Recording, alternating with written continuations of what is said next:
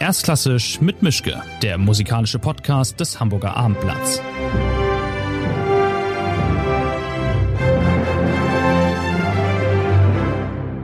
Schönen guten Tag zu einer neuen Folge von Erstklassisch mit Mischke. Wir haben in etwa August. Ich bin in Hamburg. Mein Gast ist ganz woanders und wir haben eine Premiere, wir haben mehrere Premieren heute. Es ist Gast Nummer 60 und man kann es kaum glauben. Ich habe hier alles Mögliche an Stimmlagen, Instrumenten und Berufen schon gehabt, aber noch kein Mezzosopran, noch keine Mezzosopranistin. Ui. ja, genau. Und jetzt ist es tatsächlich auch noch die, sagen wir mal, die Weltbeste, nämlich Elina Garantscha aus Lettland. Ich habe es mal nachgeschlagen. Leibniz Gaiditi ist wahrscheinlich komplett verkehrt. Soll eigentlich herzlich willkommen heißen. So ungefähr. Danke für die Übersetzung. Gern geschehen. Schön, dass Sie da sind. Toll, dass es geklappt hat. Sie sind jetzt in Salzburg.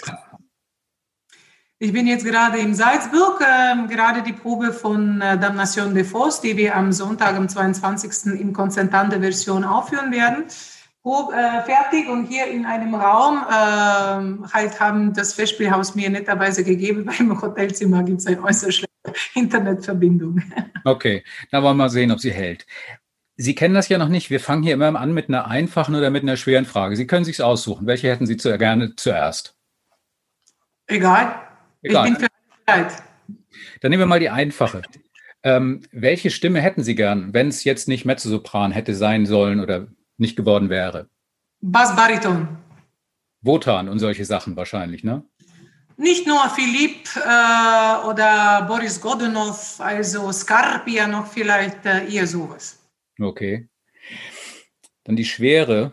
Die einfache war ja auch sehr einfach, aber die Schwere ist, haben Sie jemals grundsätzlich was beruflich bereut? Irgendeine Stelle in der Karriere, wo Sie links abgebogen sind statt rechts und dann später gemerkt haben, verdammt, das war jetzt verkehrt? Nein, Gott sei Dank nicht, weil ich glaube, ich war sehr jung in Meiningen. Damals, wo ich meine Grenzen abgetastet habe, bin an die gestoßen und teilweise auch überschritten und habe sehr, sehr früh in dem 23. Lebensjahr eigentlich äh, festgestellt, um was es geht, also wie stark oder wie ehrgeizig man eigentlich sein darf oder auch muss bei dem Beruf. Und danach war ich einfach äußerst vorsichtig. Und wahrscheinlich, obwohl man es mir nicht glaubt, aber ich frage unglaublich viel nach mich auch selber. Und ich stimme nie zu irgendetwas, was ich nicht schon vorher ausprobiert habe und mehr oder weniger sicher bin, dass ich das schaffe. Also deswegen, es waren sehr viele Angebote, die ich abgelehnt habe, äh, schon sehr früh und äh, musste oder Gott sei Dank habe ich nie in, ähm, ja, aus einer Produktion aussteigen müssen, weil ich eben merkte, dass das stimmlich mich kaputt jetzt macht oder so. Also ich, ich, auch meine Partien habe ich immer ähm, oder tue ich das immer noch eigentlich? Eineinhalb, zwei Jahre vorher fange ich an, die zu studieren und bis man dann tatsächlich auf die Bühne geht, habe ich die Arien mindestens in Konzerten schon abgesungen. So, wenn ich, wenn der große Moment dann in äh, Vorstellung dran ist, habe ich eine gewisse Sicherheit schon in mir. Also ich bin äh, eine, die sehr, sehr sorgsam und sehr, sehr vorsichtig meinen Weg abtastet vorher. Und ich mache nie einfach einen Sprung. Ich lege das ganz, ganz deutlich Schicht nach der Schicht und dann erstmal mache ich den großen Schritt. Mhm. Mm, Sie haben ja da praktisch schon ein Stichwort gegeben, das Stichwort Ehrgeiz. Wie man ja weiß oder nachlesen kann, Ihr Vater war Chordirigent, Ihre Mutter war Gesangspädagogin. Sie sind also im sowjetischen und im postsowjetischen Lettland groß geworden. All das klingt nach richtig harter Schule. War das so oder hört sich das nur an? Nein, es war auch so, aber mm, es war auch teilweise ein ganz normaler Alltag. Meine Eltern haben gearbeitet und wir müssen sehr, sehr früh selbstständig werden. Wir haben gesehen, dass man für Toilettenpapier eine Schlange anstellen muss. Ja. Es waren Zeiten, wo wir wirklich nur Kartoffeln zu Hause hatten, ohne Fleisch und, und jegliches. Die Schuhe, die zwei Jahre getragen sein müssen nicht jedes Jahr oder jedes halbes Jahr ausgetauscht werden, auch wenn die etwas klein ist. Und es hat uns, ich glaube, alle, die aus diesen Ländern kommen oder aus dieser Periode abgehärtet, indem das heute, Entschuldigung, mein Französisch, machen wir einfach jede Scheiß nicht mit. Und uns wird auch nicht so einfach aus dem Bahn geworfen. Und wir können auch wirklich auf das Wesentliche konzentrieren und jammern viel weniger über wirklich unwichtige Dinge. Also die heutzutage, die Jugend, die jetzt sich beklagen oder auch die Menschen sehr oft, die Konsumentengesellschaft, die äh, klagt sich über verschiedensten Sachen, ja, äh, von dem Alltag, das jetzt so nicht passt oder so nicht passt, finden wir. Ich glaube, im Großteil ist ziemlich lächerlich. Norden Sie dann auch mal Kollegen ein, wenn die mit, wenn Sie mitbekommen, dass die so drauf sind nach dem Motto, ich hätte gern nur die grünen Smarties in der Garderobe um denen man mal zu erklären, was dieser Beruf eigentlich ist und was er lieber nicht sein sollte? Oder halten Sie sich dann noch zurück, so gerade? Ich halte mich da aus. Also ich habe wirklich, ich glaube, in den 20 Jahren mehr oder weniger schon kennengelernt, ziemlich alles. wenn ich sowas merke, dass es dabei ist, ich gehe einfach weg. Ich, ich, ich, ich muss mir das nicht antun. Mhm. Wie ist das denn eigentlich? Wie viel Selbstbeherrschung oder Selbstdrill braucht es eigentlich, um diese Art von Karriere in diesem Metier, in dem Sie unterwegs sind, machen zu wollen? Also nicht nur sie zu machen, sondern auch wirklich machen zu wollen. Das gibt ja, nehme ich an, Tage, an denen Sie denken, hätte ich was Vernünftiges gelernt, wäre jetzt schöner gewesen. Jetzt bin ich halt hier. Und es gibt Tage, an denen es läuft, aber man muss sich schon auch immer doch noch selber prügeln, nehme ich mal an. Nicht ständig, aber hin und wieder. Ja, immer wieder. Ich glaube, es geht um die eigene Moral, warum man ist in diesem Beruf so richtig drinnen, warum singt man eigentlich und wenn man wirklich begeistert ist von dem Faktum, auf die Bühne zu gehen und, und Leuten mit der Stimme was erzählen zu wollen und mit Leuten mit der Stimme oder durch die Musik kommunizieren mm, wollen, müssen, würde ich mal sagen, ja, ist dann der, der schwere Alltag gar nicht so schwer. Ich meine, ich habe als junges ähm, Student oder junge Studenten gar nicht nachgedacht, mein Gott, ich vermisse jetzt meine, meine Klasskameraden, die jetzt gerade bei äh, Klavier spielen oder sowas dann richtig am Wochenende äh, saufen gehen können. Ja, ich habe sowas gar nicht vermisst, weil ich, ich wusste, dass am nächsten Tag ist die Stimme dann äh, nur halbwegs äh, einsetzbar und mir war sowas einfach nicht wert. Natürlich hat man Tage, wo man sagt, boah, wie soll man denn heute gehen? Aber die Musik zündet uns unglaublich an und äh, am Ende muss ich ganz ehrlich sagen, den Beruf per se zu üben, zu probieren und dann singen, liebe ich immer noch. Und es ist der Alltag eigentlich gar nicht so schwer. Was mir der Alltag aber schwer gemacht wird, ich durch all das, was dazugekommen ist und von allem auch in den letzten sieben, acht Jahren. Ähm, das ist was, manchmal frage ich mich, boah, muss ich jetzt wirklich das noch weitermachen? Ja, weil man wird eigentlich, das Singen wird viel reduzierter. Es, es kommt einfach so vieles noch dazu, all diese Instagrams und Facebooks und, und dieses Socializing und, und äh, der gar nicht mit mit den Menschen tête à tête stattfindet, ja, sondern vielmehr über irgendwelche Medien, irgendwelche Kameras und, und, und immer wieder diese Selfie-Pose oder so. Ich hasse Selfies, ich mhm. hasse sie. Äh, man muss mitmachen, ja. Und dann sage ich mir also, äh, dieses Teil des Berufes mag ich nicht und dann hätte ich mir doch was Gescheites gelernt, ja. Aber wenn ich dann singe und auf die Bühne gehe und Musik höre und die Leute um mich spielen und das Orchester dann aufgeht und der Chor und überhaupt dieser Geruch im Theater, dann sage ich, nein, ich will nichts anderes. Ich will das machen, was ich schon gemacht habe. Mhm. Ich habe mal nachgesehen, Riga hat, glaube ich, wo Sie herkommen, geboren worden, hat so um die 600.000 Einwohner. Ähm, und waren Sie da eigentlich in der Zeit, sind Sie irgendwann mal, Maris, äh, Quatsch, ähm, äh, anderes Nelsons begegnet. Sie sind ja ungefähr gleich alt. Waren Sie vielleicht, weiß ich nicht, war der eine Klasse über Ihnen oder hat im Orchester hinten Trompete gespielt? Sie sind sich nie begegnet. ist ja eigentlich sonderbar. Ja, wir sind uns begegnet sehr wohl, aber eben halt nicht in, in den Studien oder nicht in, äh, in der Professionelle, weil ich bin mit 22 schon weggefahren und mhm. ich glaube, 22 hat er eigentlich noch wahrscheinlich äh, studiert. Ich habe mein Studium dann an, abgeschlossen extern. Ich bin im zweiten Schuljahr äh, oder Studi Studiumjahr bin nach Meiningen schon gefahren. Und er war ja erstmals Trompetist im Orchester und dann erstmals hat er ähm, die Zeiten in äh, Lettische Nationaloper als Dirigent angefangen zu pflegen und, und sich dort zu entwickeln, aber da war ich schon weg. Aha, okay. Ähm, ein anderer Mann, also viel mehr in ihrem Leben ist ihr Mann. Also der Dirigent Marc, äh, ich weiß es gar nicht, Chikon, Kishon. Kishon. Okay, Engländer, aber trotzdem sonderbare Aussprache. Ähm, Sie arbeiten sehr oft mit ihm zusammen. Das ist verständlich einerseits, andererseits vielleicht aber auch nicht. So nach dem Motto Absence makes the heart grow fonder. Fehlt Ihnen was, wenn, wenn er nicht da ist? Oder äh, gibt es da auch Situationen, wo Sie denken, Ich sehe den schon den ganzen Tag. Ich muss ihn jetzt, jetzt, jetzt habe ich ihn auch noch abends neben mir. Also es gibt, glaube ich, zwei Seiten bei dieser Medaille, die man äh, gut oder schlecht finden kann, wenn man mit dem Menschen, mit dem man auch zusammenlebt, dann auch noch arbeitet. Ja, aber ähm, wir haben auch was festgestellt, dass wir mögen, wir haben vorher gemacht, aber wir mögen jetzt nicht mehr Operinszenierungen zusammen zu machen, weil wir sind tatsächlich dann acht Wochen lang äh, täglich miteinander natürlich etwas mit äh, teilweise Kollegen zu tun. Ich mag den Tenor, er mag es nicht. Ich mag die Sopranistin nicht, er mag sie, ja, weil sie halt musikalisch ist, aber szenisch ist sie dann nicht so und dann drüber streiten wir dann ab und zu. Und äh, haben aber festgestellt, dass was die Konzerte angeht, ähm, funktionieren wir miteinander am besten, weil wir haben jetzt in diesen sehr, sehr vielen Jahren auch uns so gut kennengelernt. Man weiß, dass man sich verlassen kann. Er bereitet das Orchester für mich und ich weiß ganz genau, wo ihr braucht, dass ich hinschaue und ihr hört ganz genau, wo er ein bisschen schneller oder langsamer sein wird und das macht natürlich das Leben viel, viel einfacher. Wir haben so viele Konzertprogramme schon ausprobiert, wirklich vom Barock über Wagner, äh, alles, was dazwischen noch kommt. Ja, wir müssen nicht mehr eigentlich probieren und wir sind unglaublich starke Profis in dem, dass wenn auch bei uns ab und zu wegen Kindererziehung oder halt Alltagskram etwas krachelt oder etwa zwischt.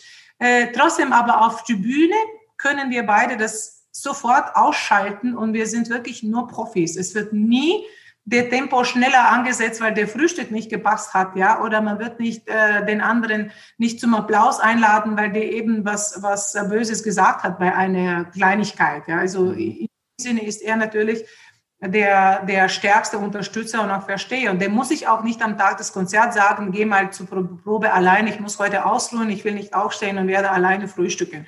Das sind zwar sehr viele, aber kleine, sehr kleine, aber sehr, sehr starke ja, Puzzleteilchen, die uns einfach wahnsinnig helfen, auch den Alltag äh, überzubringen. Ich bin jetzt eine Woche hier ganz allein und gemütlich und freue ich mich, dass ich meine Zeit habe, während er mit den Kindern äh, bei Oma unterwegs ist und, und irgendwann komme ich dann und dann kann er eine Woche ausruhen, weil ich nehme die Kinder dann mit äh, zu meinen Freunden. Also irgendwie versuchen wir den äh, beruflichen und den normalen Alltag zusammenzuführen. Mhm. Sie haben sich mal als nervigen Chihuahua bezeichnet und Ihren Mann als ruhige Bulldogge. Die Charakterisierung stimmt also noch. Doch, doch. Also ähm, ich musste neulich wirklich darüber lachen, aber es stimmt tatsächlich in unserem ist das so.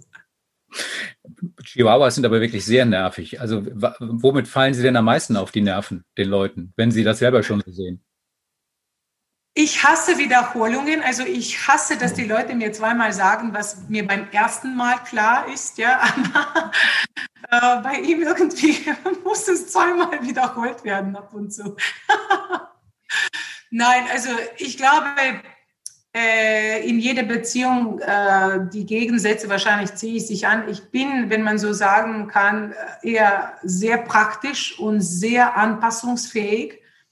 Und hier ist wirklich der Kopf, äh, der aber genau diesen Kisten und diese Tasse haben muss, ja. Und dann nerv ich mich mit dem, dass der Kissen ist doch scheißegal.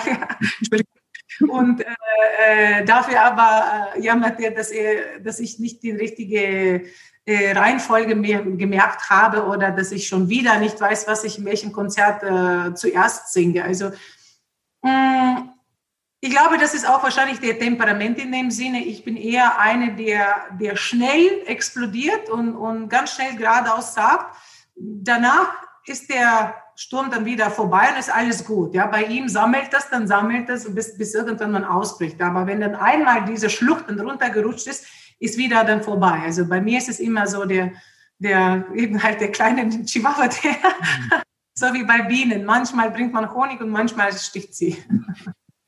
Ähm, wenn man Sopran ist, dann hat man äh, alle möglichen Rollen zur Auswahl, auf die man sich freuen kann, auf die man sich hinarbeiten kann, auf die man hinreifen kann. Wenn man aber Mezzo ist, Mezzosopran, dann nerven einen alle ständig mit der Frage, was ist jetzt eigentlich mit der Carmen? Das haben Sie ja schon hinter sich, aber wie war das für Sie? War das der, die ganz große Hürde, wo Sie dann gesagt haben, also wenn ich die Carmen erledigt habe, dann bin ich erst, habe ich meine Ruhe oder war Ihnen das eigentlich relativ gleich, weil das eine Rolle wie viele andere auch ist? Für mich war das einfach eine neue Etappe. Ich bin ja als ähm, ich, ich würde nicht sagen Barocksängerin angefangen, ja, weil Barock war ein Teil meines Lebens. Ich würde mal sagen, ich habe eher als Octavien angefangen mit 22 in Meiningen und zwar kleine Partien dazu genommen und habe wirklich sehr viele junge Männer, ob das jetzt Anjo oder Sesto oder Stefano oder Orlowski oder eben halt diese Etappe fast zehn Jahre lang genossen und die Carmen stand damals gar nicht in Frage. Ich glaube, jeder hat mich eben wie ein Buch erstmals gesehen. Da kam noch äh, natürlich das Rossini oder Belcanto-Repertoire noch dazu, auch der Romeo zum Beispiel. Und dann so langsam, langsam war mir Fahrt und ich dachte also so richtig als was 14-jährige Cherubiner fühle ich mich nicht mehr und, und auch der Stefano will ein bisschen mehr zu singen haben oder auch der Orlowski nach ich weiß nicht wie vielen Vorstellungen ist nicht mehr so spannend. Und dann habe ich mir geschaut, also wohin könnte die Stimme langsam sich entwickeln. Da kam ein Angebot für Charlotte und die Charlotte liegt ziemlich ähnlich wie, wie die äh, Carmen. Und dann irgendwann hat ein Theater getraut, äh, mir die Carmen anzubieten. Und ich habe gesagt, ja, jetzt fühle ich mich dafür bereit. Und dann war eben eine Lawine. Und da war ich, glaube, in drei Jahren habe ich die Carmen in fast jedem Theater, in jeder Produktion mit jedem möglichen Tenor gesungen, bis ich sie dann satt hatte. Und äh, das war aber eine neue Bestufung, wo man sagt, okay, nach der Carmen könnte auch andere Partien kommen. Und dann kam eben die Frage, irgendwann mal äh, ja, was Dramatisches aufzunehmen. Ich habe immer wieder in Konzerten die Arien von Dalila gesungen. Irgendwann habe ich mit, mit Santuzza Arien angefangen und halt auch die Eboli. Bis dann irgendjemand Theater hat sich getraut, mir dann eben eine Produktion von Calvaria Rusticana zu geben und dann die äh, Eboli und so irgendwie hat sich dann immer weiter entwickelt. Ja. Es gibt aber Mezzosopranistinnen, die sehr, sehr früh in dem Leben wahrscheinlich oder auch in der stimmlichen Fähigkeit sich festgelegt haben, dass sie eben halt die, die Carmens oder die Ebolis oder die Amneris sein werden und dann singen sie das 25 Jahre lang. Mhm. Ich, äh, oder mein Weg war halt anders und auch meine Stimme hat sich wahrscheinlich langsamer oder anders entwickelt. Ich finde es aber sehr, sehr spannend, weil jetzt mit fast 45 finde ich, dass in den nächsten zehn Jahren kann ich wirklich Gas geben und alles noch singen, was übrig geblieben ist, ohne den Schrecken zu haben, ich könnte mir was falsch antun, weil ich habe ja ziemlich vieles schon erlebt. Ich habe ziemlich vielen, vieles schon bewiesen. Ich habe sehr gut an meiner Technik gearbeitet, arbeite immer noch, aber eben ziemlich fest meine Grenzen jetzt äh, abgesichert und weiß ich, was ich kann und was ich nicht kann. Und trotzdem aber bereitet das eben jahrelang vorher. Und äh, so wie zum Beispiel neulich die Kundri, die ich in Wien äh, zwar ohne Publikum, aber hält in der Übertragung gesungen habe, das war eben eine langsame Vorbereitung, die nicht im Frühjahr angefangen hat, sondern Jahre vorher. Und jetzt sage ich mir, also bald ist ja das Open-Repertoire, was ich mir gewünscht habe, sowieso aus. Ähm, und dann kann ich langsam aufhören. Hm, ach naja, das wäre jetzt schade. Aber Sie haben mir da ja jetzt schon wieder ein Stichwort gegeben, die Kundrie in Wien, im Parsival. Das ist dann die nächste große Etappe, die nächste große Hürde gewesen. War es denn letztlich so schlimm, wie man sich das vorstellt, wenn man davon noch, weiß ich nicht, ein paar Jahre entfernt ist und denkt sich, irgendwann, irgendwann, irgendwann ist es mal soweit und dann will ich das und dann kann ich das? Oder war auch das halb so wild? Also mit Wagner ist, war meine Geschichte, ähm, wie soll ich sagen, eher eine, ein Experiment, weil ich als junge Sängerin habe mir nie gedacht, ich werde Wagner irgendwann mal singen. Es muss auch ganz ehrlich sagen, mit 25 hat es mich auch wirklich nicht interessiert. Ähm, es ist auch grundsätzlich nicht so ganz mein Temperament ähm, würde ich mal sagen, weil ich bin eher eine, der impulsiv, die schnell reagiert und als Buch natürlich auch von der Erfahrung, das ist immer diese äh, springende Energie. Und bei Wagner geht es ja halt sehr langsam oder verlangsamt manchmal und, und das hat mir ein bisschen Mühe gekostet. Gleichzeitig aber würde ich sagen, alles, was ich vorher gesungen habe, hat mir beim Wagner ungeheuerlich viel gebracht. Sehr vieles auch viel leichter gemacht. Äh, und ich glaube, dass wenn ich jetzt noch die paar italienische Partien gesungen habe, ist denn der Wagner wahrscheinlich diese Abschlussphase, die ich zwar noch nicht vor Augen habe, aber die wahrscheinlich dann ganz realistisch über mich äh, rollen wird. Nach der Kunde habe ich weitere Angebote, zum Beispiel für Frika von Valkyrie oder Venus. Und, und das wird bestimmt auch öfters in dem Repertoire vorkommen. Und das stimmt eigentlich, das, das tut auch eigentlich der Stimme sehr, sehr, sehr gut. Ähm, aber ich brauche halt auch Italienisches in, in meinem Repertoire. Nur Wagner-Sängerin zu werden, konnte ich nicht. Und ich glaube, das würde auch meine mh, hm, Lebensvision oder auch die, die Reize und auch die äh, Abwechslung einfach nicht, äh, die ich mir wünsche, nicht gut tun. Mhm. Können eigentlich ähm, Sängerinnen im gleichen Stimmfach miteinander befreundet sein oder ist da immer so ein Konkurrenzdenken im Hinterkopf, dass man dann denkt, verdammt, die klaut mir demnächst die Rolle, die ich so gerne hätte. Jetzt gehe ich mal nicht mit ihr Kaffee trinken, sondern sitze halt weiter beim Tenor oder so. Ähm, geht das? Haben, oder ist das, ist das spartenmäßig getrennt und ähm, man redet lieber nicht mit demjenigen der oder derjenigen, die einem in Anführungszeichen gefährlich werden könnte, wenn es um die nächste große Partie geht? Ich glaube, wenn wir in einem Theater hm, festgestellt würden, wird es wahrscheinlich ähnlich eh abgehen. Ja, aber da wir meistens, also mit meinen Kollegen, die jetzt intensiv unterwegs sind, ja, sind ja vier, fünf Stück eigentlich, da wir alle freischaffend überall auftreten, ja, gibt keine Konkurrenz, weil ich mhm. meine, ich kann nicht die AIDA überall, die am nähersten AIDA überall sein gleichzeitig. Es geht halt nicht, ja. Und jede von uns ist doch stimmlich irgendwie anders, auch von Temperament, auch von dem Aussehen, auch von der Ausstrahlung, auch von der Energie und auch einfach von der Stimmfarbe. Ähm, es sind halt ähm, auch fürs Publikum, ich glaube, ganz spannend und interessant. Also eine braucht wirklich nur die 85 äh, Schokolade und die andere will nur Milchschokolade essen. Und das, keines ist davon falsch. Ja. Eine mag äh, den Risotto und die andere will halt Bratkartoffeln. Das ist doch alles wunderbar. Hm, wir treffen uns ab und zu natürlich und ich besuche sehr gerne meine Kolleginnen, wenn sie das Repertoire singen, was ich auch selber singe, weil ich lerne und gucke was ab manchmal stehle ich oder manchmal sage ich, aha, okay, nein, das ist nicht so, weil so, so soll ich auch selber nicht machen, sondern ich mache das anders. Mhm. Ich muss auch ganz ehrlich sagen, mit jedem den äh, von Mezzosopranisten, die ich irgendwo mal getroffen habe, sind wir wirklich sehr freundlich auf Kaffee oder auf einen Sekt gegangen und einfach miteinander nett unterhalten, befragt, wie war es, der Regisseur, der Dirigent und, und wenn, wenn ich zum Beispiel an der Bühne eine Partie gehabt habe, wo die anderen schon das öfters gesungen haben, habe ich gefragt, also wo lag es das Schwierigste für dich? Und so mehr oder weniger kann man auch sich selber dann einschätzen oder dabei sich helfen äh, bei einer Vorbereitung von der Partie. Hm. Ich bin ja gewissermaßen, naja, also, nee, mal andersrum. Wenn ich meine ersten Artikel jetzt mir anschauen würde, mir würde dann doch, glaube ich, bei dem einen oder anderen relativ anders werden, weil man ja nicht von Anfang an merkt, was man da so macht und macht es hat oder hat es aber trotzdem gemacht. War das bei Ihnen ähnlich oder gibt es so eine Vorstellung, ab der Sie, Sie gefühlt haben, ich bin hier richtig in diesem Job? Ich glaube nicht, dass Sie gleich von Auftritt Nummer eins an gewusst haben, so, okay, zack, fertig, Traumjob und ich ideal, sondern das wird sich doch wahrscheinlich auch erst im Nachhinein langsam eingestellt haben, dieses Gefühl der Sicherheit und dieses, ich bin hier richtig. Auf jeden Fall. Ähm, ich muss sagen, dass sehr oft meine ersten Aufnahmen von irgendwelchen Vorstellungen jetzt erscheinen mir doch viel besser gewesen zu sein als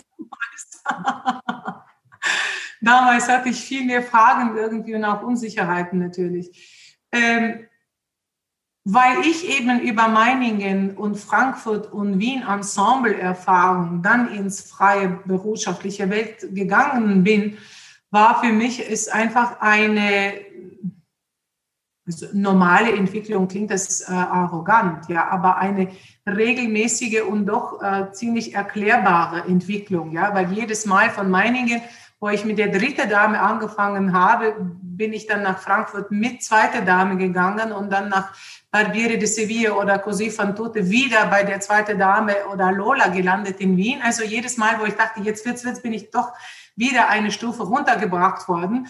Und ich glaube, gerade dies hoch und dann runter und dann wieder hoch ist eben eine schöne äh, Treppe, die man immer wieder nach oben läuft. Ich glaube, dass, oder ich kann jetzt sagen, dass meine eigene Kraft wird mir erst seit paar Jahren bewusst, wo ich merke eigentlich dann, wenn ich auf die Bühne gehe, entsteht etwas um mich. Ja, also das ist mir jetzt irgendwie ein bisschen klarer geworden. Was das ist, kann ich immer noch nicht sagen, aber ich gehe auf die Bühne und merke, dass bei meinem Auftreten ist da eine gewisse Aufmerksamkeit, die gerade meine Person herausruft. Ja? Ob das jetzt mein, mein 1,75 oder mein fast 1,85 mit Stockelschuhen ist, ja, oder dass mein hoher Stirn oder blonde Haare oder meine Energie, das kann ich jetzt nicht beurteilen. Ja? Und wenn die Leute dann sagen, wenn mein Mund dann aufgeht und die Leute fühlen, dass die Stimme überall ist, freut mich das wahnsinnig. Ja, aber das kam nicht von alleine. Das sind immer die Lehrer, das sind immer die, die Stunden, die Aufnahmen, die ich selber angehört habe. Das ist immer die Verzweiflung sehr oft, dass ich was will und es doch nicht gelingt und man weiß auch nicht wohin. Da fährt man irgendwo hin und man schafft es im ersten Mal wie beim Zauber und dann beim nächsten zwölf Mal kann man es nicht wiederholen. Das kommt erst mal beim 45. Mal. Das hm. ist all hingesteckt. Und deswegen, äh, ich glaube, dass der Anfang war für mich ganz richtig. Und ich als Profi, jetzt würde man sagen, dass diese junge Elene war oder Elene hatte was in der Stimme, wahrscheinlich die einfach noch sehr viele Jahre geschliffen sein müsste. Okay. Haben Sie denn oder hat sich im Laufe dieser Jahre mit jedem Schritt auf dieser Treppe auch die Angst vom Absturz gesteigert oder wurden immer weniger, weil sie immer sicherer, trittsicherer wurden gewissermaßen? Na, je höher steigt, desto dünner wird die Luft, nicht wahr? Ja, eben, deswegen. Das, ja sein. das kann ja durchaus sein, dass Sie jetzt immer noch denken, um Himmels Willen, Salzburger Festspiele, bin ich dann verrückt? Ja, so geht es mir fast jedes Mal, so ungefähr fünf Minuten vor dem Moment, wo ich den ersten Schritt auf die Bühne tue. Ja, dann frage ich mhm. mich, muss ich, muss ich mir das wirklich jedes Mal antun? Mhm. Muss ich das? Aber dann gehe ich auf die Bühne und der erste Ton oder erste Phrase und da ist kein Frosch rausgesprungen, schon ein Ton, der ziemlich okay ist und dann irgendwie setzt sich und dann gewinnt man die Freude. Und mir geht's äh, natürlich, dass man freut sich in, in heutzutage jetzt inzwischen, dass man in Salzburg auch Festspielen oder so ist. Aber wenn man mit Kollegen, die man gerne hat, ja, mit, mit Musikern, die, die einander verstehen oder man spürt, dass wir einfach als Universum miteinander verbunden dann sind, so wie beim Avatar. Ich finde es so wunderschön, dass die kommen mit diesen unglaublich vielen Herrchen und jede von diesen Herrchen dann zusammenkommt und das sind Tausende ja, oder manchmal Hunderte und dass das jedes Herrchen sein eigenes Herrchen gefunden hat, da ist eine Magie. Und das ist das Wert. Und äh, dann vergisst man, so wie man sagt, nach Kindesgeburt, ja, all die Wehen und all diese Stress und all diese Adrenalinstufen und so standen. Wenn, wenn dieses Moment der zusammengefügten Zaubers da ist, ja, man vergisst alles anderes. Dann weiß ich gar nicht, ob ich in Salzburg bin oder im großen Festspielhaus oder Metropolitan oder sowas. Ich genieße einfach diesen Moment des Zaubers wo die, die Musik, der Klang, das Wort, ähm, die Energie einfach so miteinander verbunden ist, dass, ja, man sagt, die Zeit bleibt stehen. Aber das ist, das ist so banal irgendwie gesagt. Das ist was mehr. Wir sind in irgendeinem glücklichen Parallelwelt, ja, der einfach ganz besonders ist. Hm.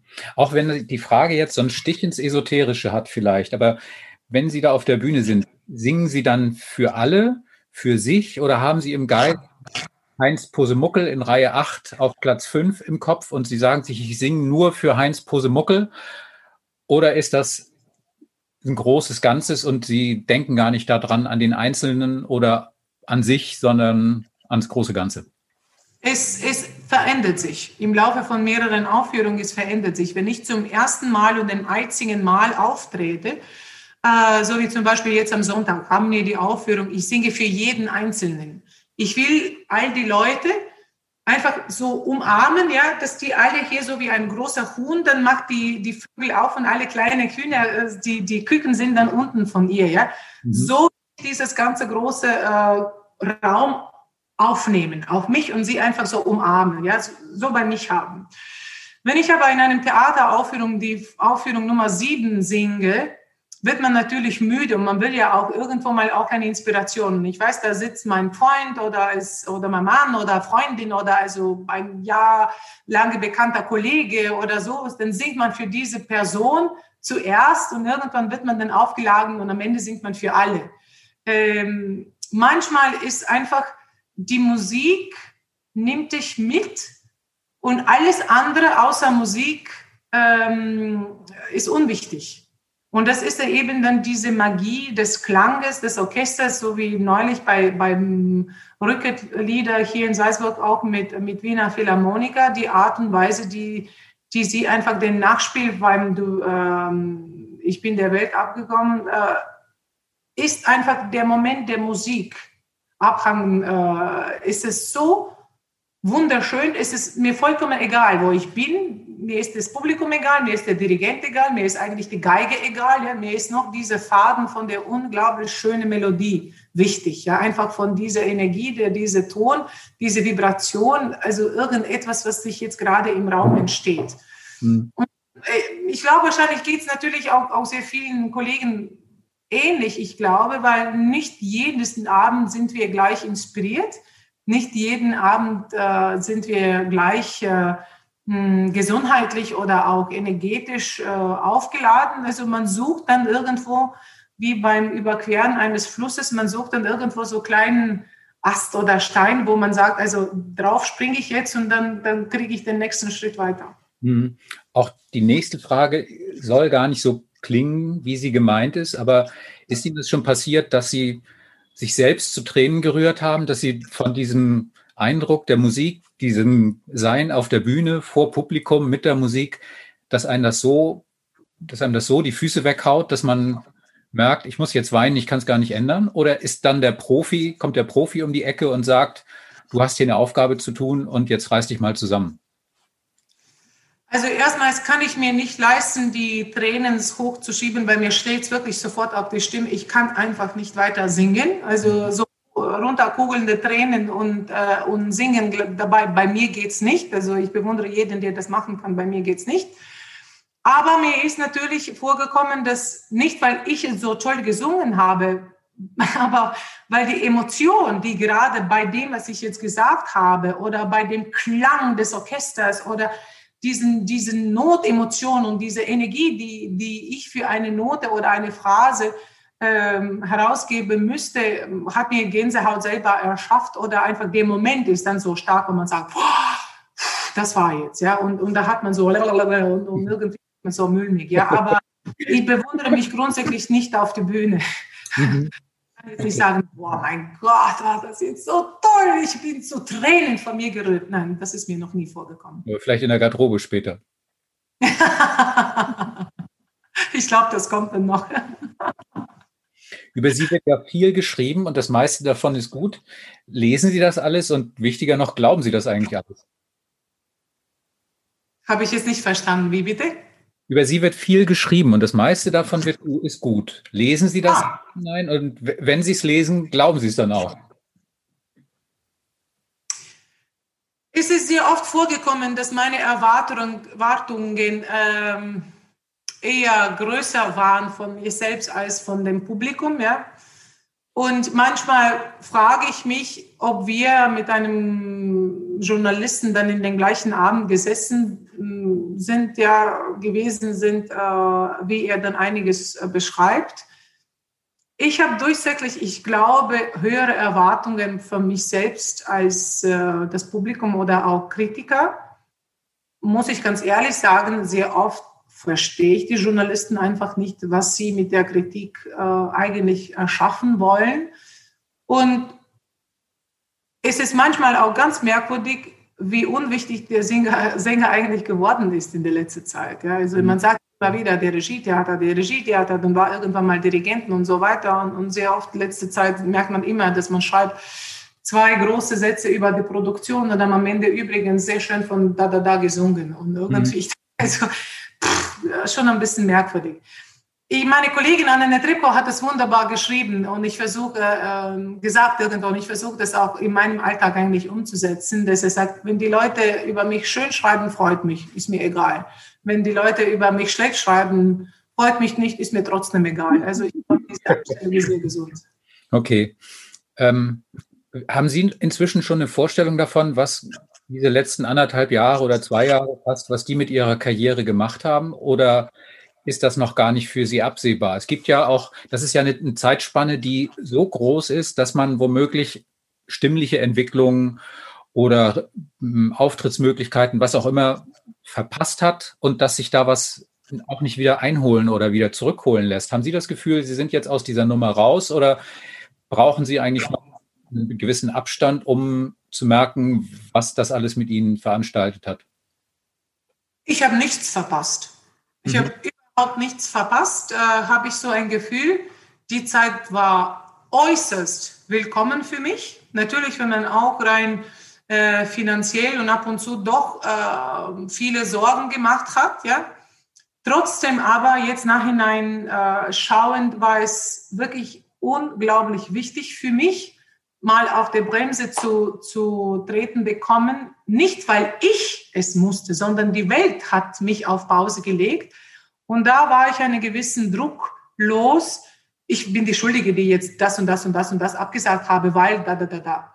Und ich habe diese Zeit wirklich sehr viel für mich, für mein technisches Kennen, äh, Können äh, ausgenützt. Ich habe sehr viel reflektiert, sehr viel anerkannt, was ich auch selber geschafft habe. Wer bin ich? Wer bin ich als Sängerin, als Künstlerin? Wo ist meine Stimme als Mezzosopran, so quasi? Ja? Was bin ich für ein Mensch geworden durch diesen wahnsinnigen Stress? Ja? was sind meine Ziele in der Zukunft? Und irgendwie will ich auch einen, einen Teil der Fatalismus mir selber erlauben. Ich habe es immer seit Jahren gesagt, wenn ich die Amneris gesungen habe, kann ich aufhören zu singen, weil für mich ist es alles erledigt. Jetzt ist der Wagner dazugekommen. Die Amneris ist schon zweimal verschoben worden. Ich glaube, der liebe Gott oder der Schicksal will mir was sagen.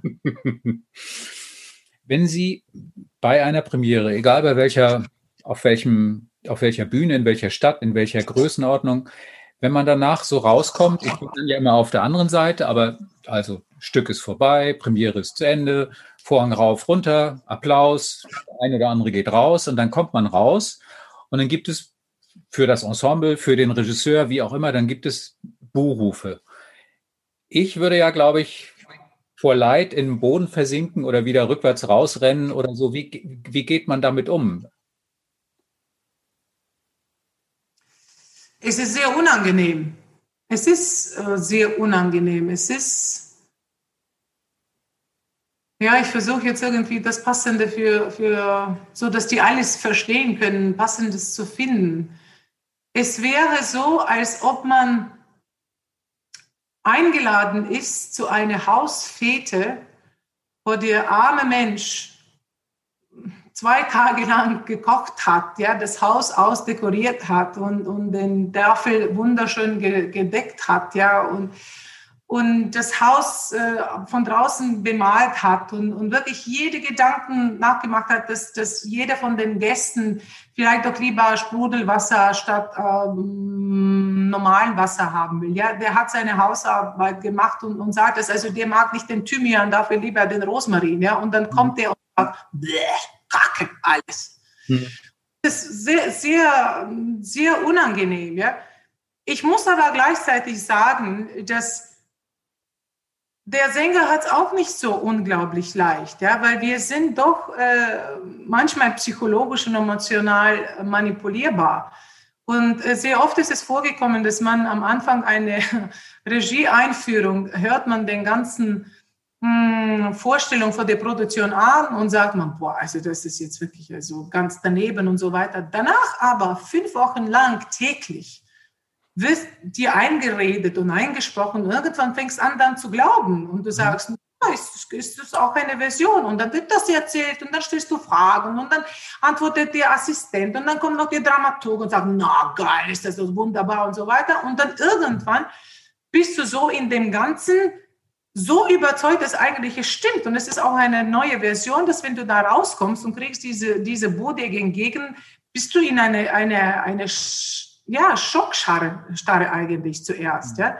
Und dann irgendwann nachhinein brichst du da aus aus diesem, die alle Vorstellungen sind abgesungen, dann fährst du weg und, und schaust mir, wo war ich da eigentlich? Aber ich glaube, so ist ein, ein Stockholmer Syndrom irgendwie, ist auch teilweise bei den Sängern dabei in der Produktion. Ja. Also, ähm, Trotzdem aber, ich glaube, das kommt, äh, dieses Bullying, ja, das kann man nicht anders aussagen, finde ich sehr, sehr hartnäckig und, und zu brutal. Und von allem ist es ja anonym. Und ich hasse Aussagen, die anonym sind. Ja, äh, man kann eine Kritik offensichtlich äh, offen dann schreiben, ja, oder sagen, ich bin der, äh, der Klaus so und so oder die Maria so und so, ja, und ich gebe meine Stimme buh. Nicht nur, dass man im Dunkeln und, und keiner weiß, wer das war. Der hat sich dann sich selber bestätigt irgendwie, ja, aber äh, also viel gebracht hat es ja auch nicht, außer dass ja. man jeden einfach in die Seele eingespuckt hat.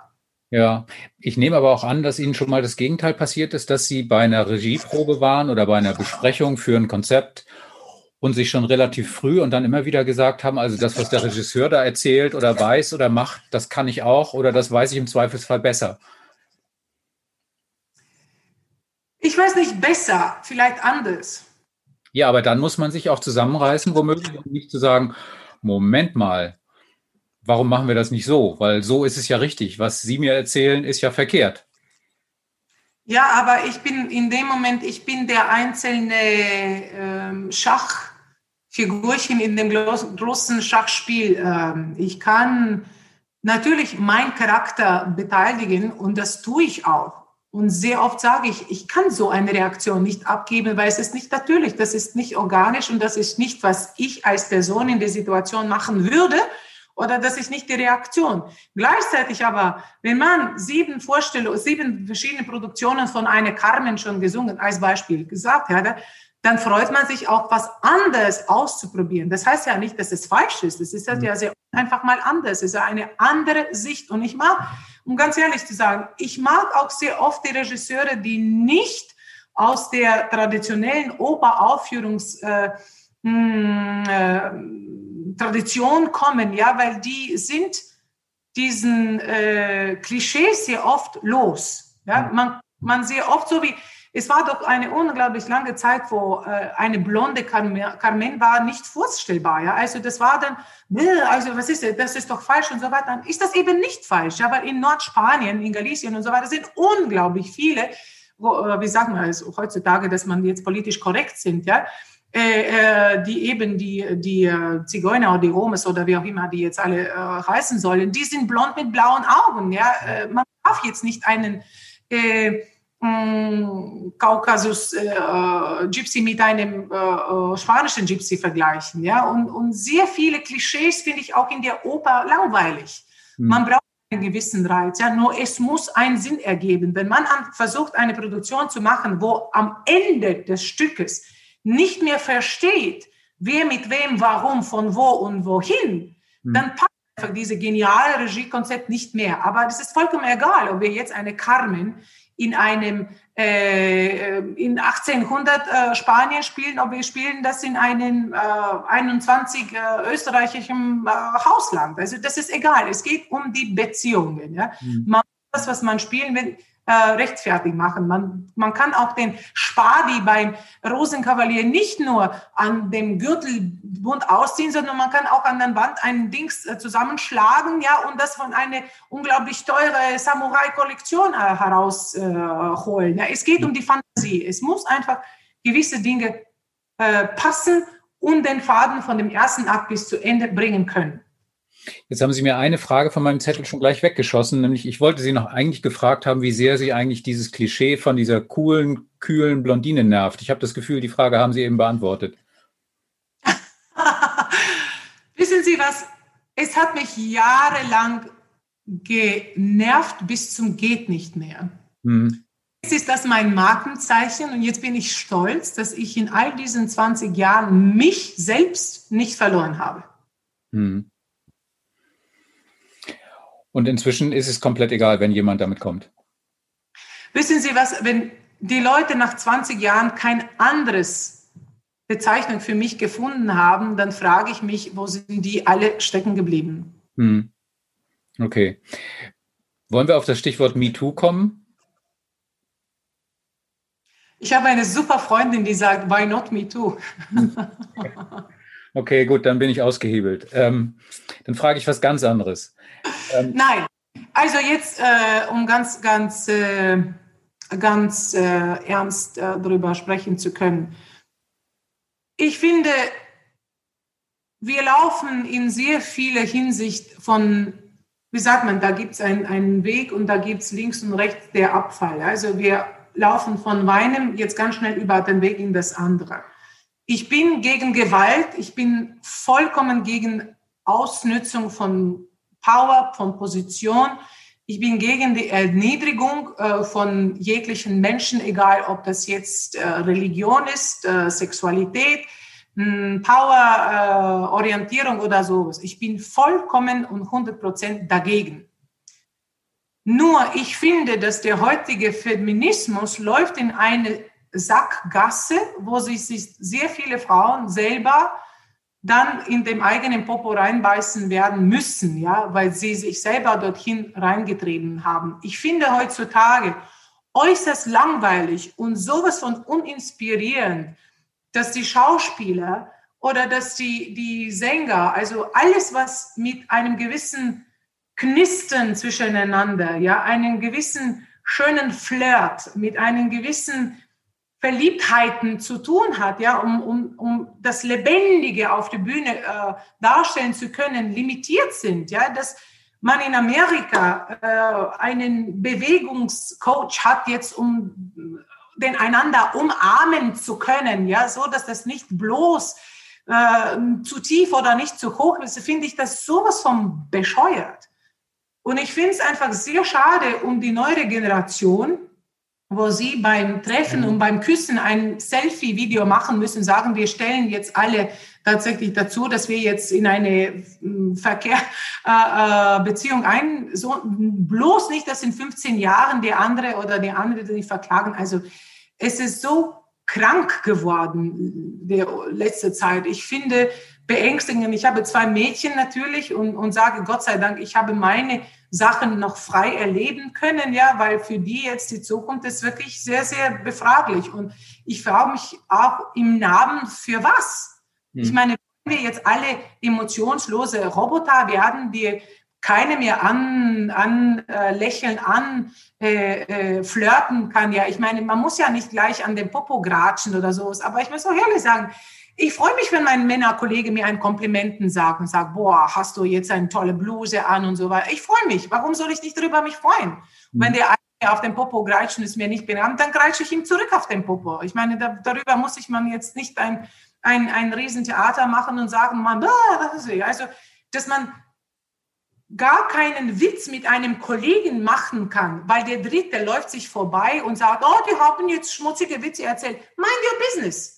Warum hörst du meine, meine, meine Diskussion mit einem Kollegen an, was dich überhaupt gar nicht angeht? Und ich glaube, das ist jetzt eine vollkommene Übertriebenheit in, in, in, äh, in Bewegungen, in, in Aus, mh, Ausdrucksmöglichkeiten überhaupt. Heutige Demokratie ist, äh, äh, wie sagt man, ist, ist stimmlos geworden. Keiner traut sich irgendetwas noch sagen. Oder aber man traut sich alles sagen, aber dafür inkognito.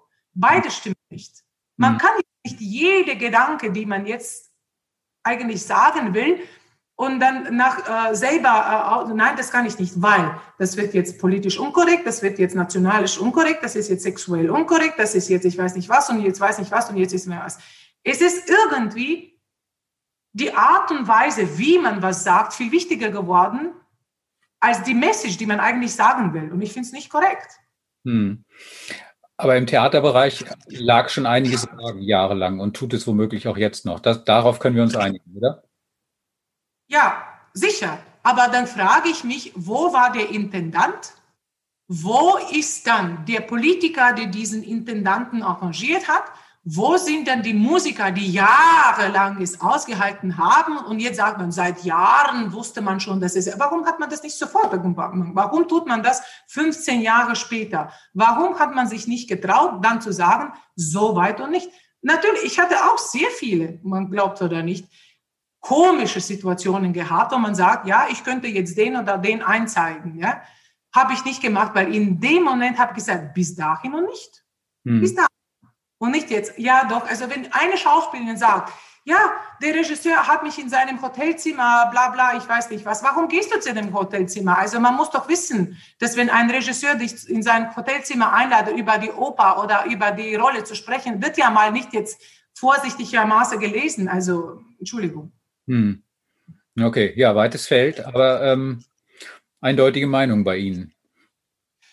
Ja, weil ich habe vieles erlebt im Leben. Ich bin auch eine, die Entscheidungen trifft und sagt, das ist Vergangenheit, ich mache weiter. Ich werde nie mein Leben als Opfer leben wollen. Ich könnte, aber ich werde es nie machen, weil ich bin viel mehr als der Opfer. Ich bin viel stärker als Mensch, als Künstlerin, als Mutter, als Frau, als Individuum, als eine, die durch unschöne Sache viel stärker geworden ist, ja. Und das ist mir viel mehr wert, als jetzt zu schauen. Also ich bin in dem Sinne unglaublich hartnäckig und ich habe natürlich sehr viele Gegner, die mich nicht verstehen oder die mir hm, die mich äh, dagegen schlagen oder sowas, aber ich bin auch eine Frau, eine Blondine.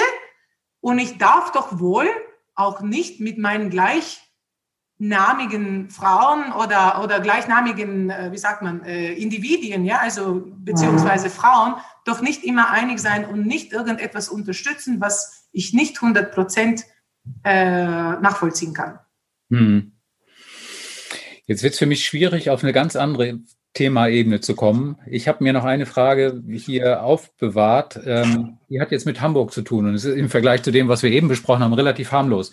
Ich habe Sie gesehen in der Elbphilharmonie. Sie waren da kurz nachdem Ihr Kollege Jonas Kaufmann da war und haben einen so einen bunte Tellerabend gemacht. Und dann ist mir doch sehr aufgefallen, dass Sie diese ich habe dann, glaube ich, geschrieben, die Jonas Kaufmann Gedächtnisdrehung veranstaltet haben. Sie haben sich also auf der Bühne gedreht und haben in alle Richtungen gesungen und so. Ich, da ich sie ja damals nicht, nicht gesprochen habe und nicht gesehen habe, konnte ich nicht fragen, aber jetzt muss ich das mal nachholen. War das Zufall? War das Absicht? Hat Ihnen jemand gesagt, neulich der Jonas, der ist so gegen die Wand gefahren mit seinem Auftritt, macht das mal so? War das rein intuitiv in diesem runden Saal oder wie ist das damals dazu gekommen? Ich fand es relativ ähm, bemerkenswert so.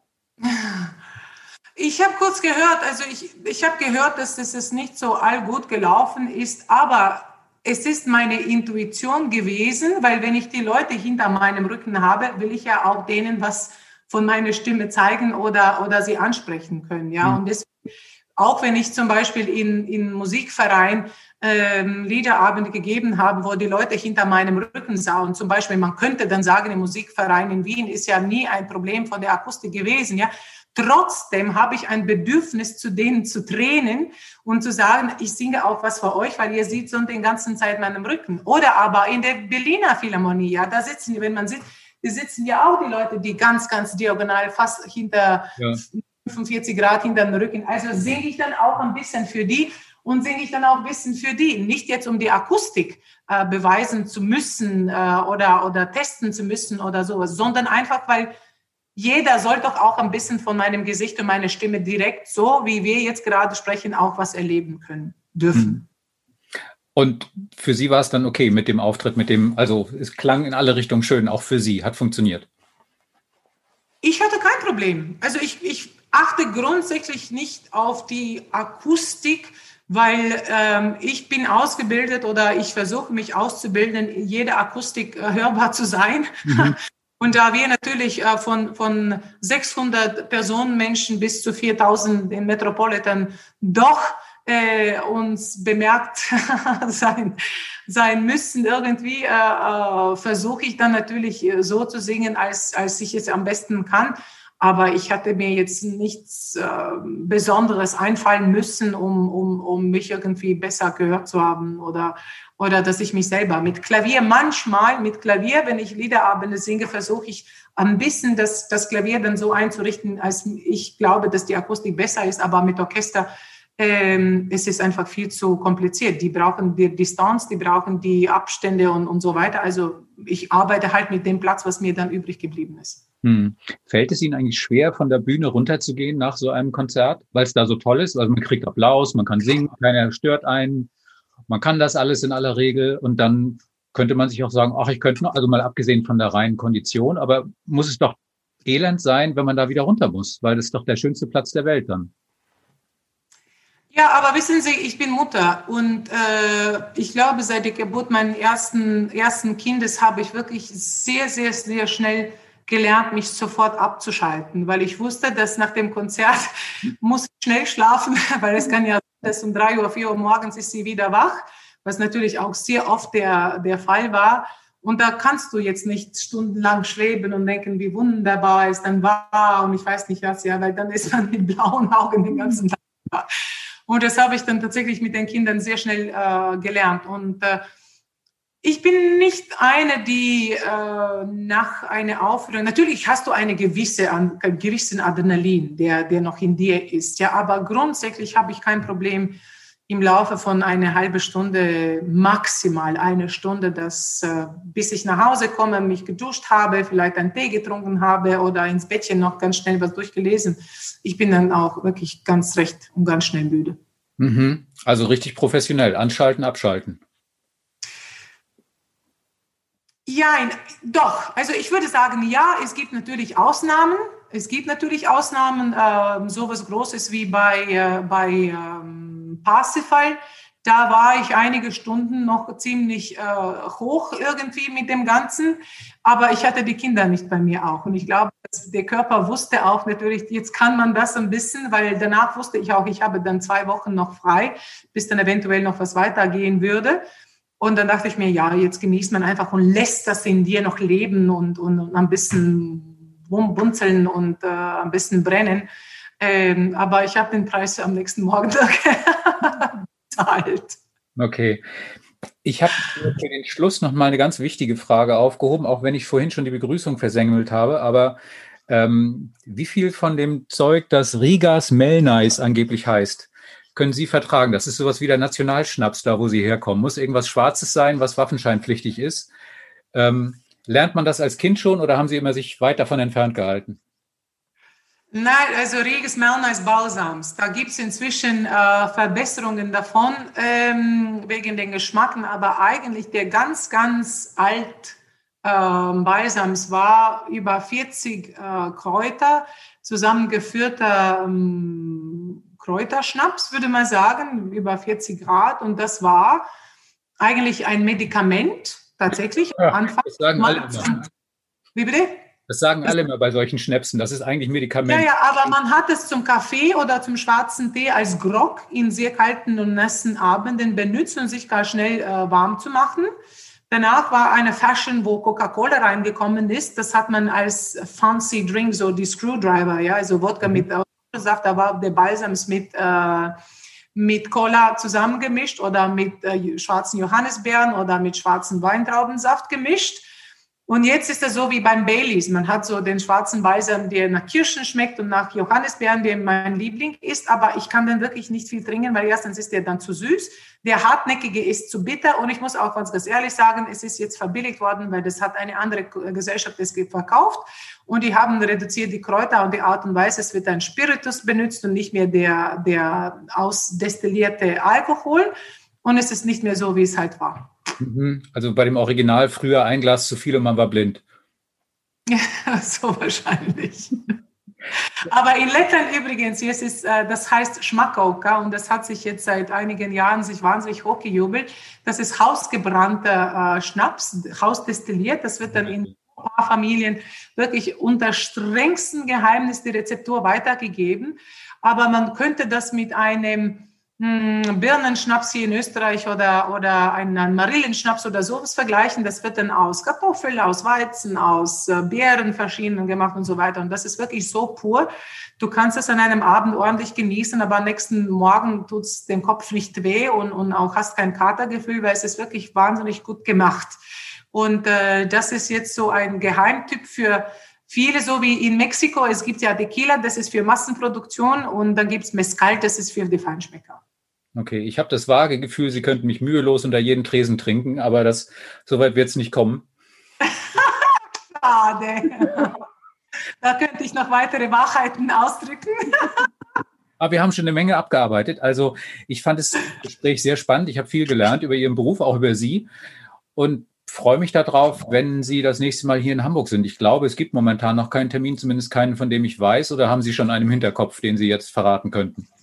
Nein, es ist tatsächlich jetzt durch den Covid und so weiter. Es hatte mal wieder Plan über eine, eine Tournee gewesen, die ähm, ist nicht, ähm, kann zurzeit nicht stattfinden, natürlich, weil äh, im Tournee würde man mit einem Orchester unterwegs sein und jetzt mit allen Ein- und Ausreisen und und äh, Quarantänen und Distanzen und so weiter. Also es ist ein bisschen zu kompliziert. Wir müssen ein bisschen noch abwarten, aber äh, ich glaube, erst jetzt ab diesen Spielzeit wird eine gewisse, gewisse Normalität wieder äh, zurückkehren. Und, und in dieser Spielzeit versuchen wir alles nachzuholen, was in der letzten Spielzeit sich nicht stattgefunden. Wahrscheinlich muss man jetzt wieder neu äh, fürs, fürs nächste was planen. Aber ich bin ziemlich sicher, es wird was kommen. Na gut, ich bin hier. Ich warte einfach, bis Sie da sind und dann höre ich mir das mal alles an und freue mich drauf.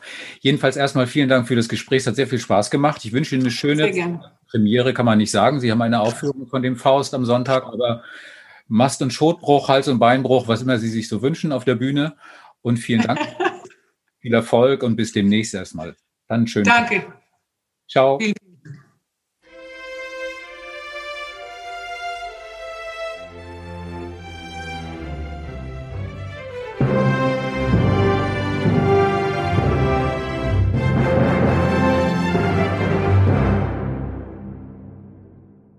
Weitere Podcasts vom Hamburger Abendblatt finden Sie auf abendblatt.de slash podcast.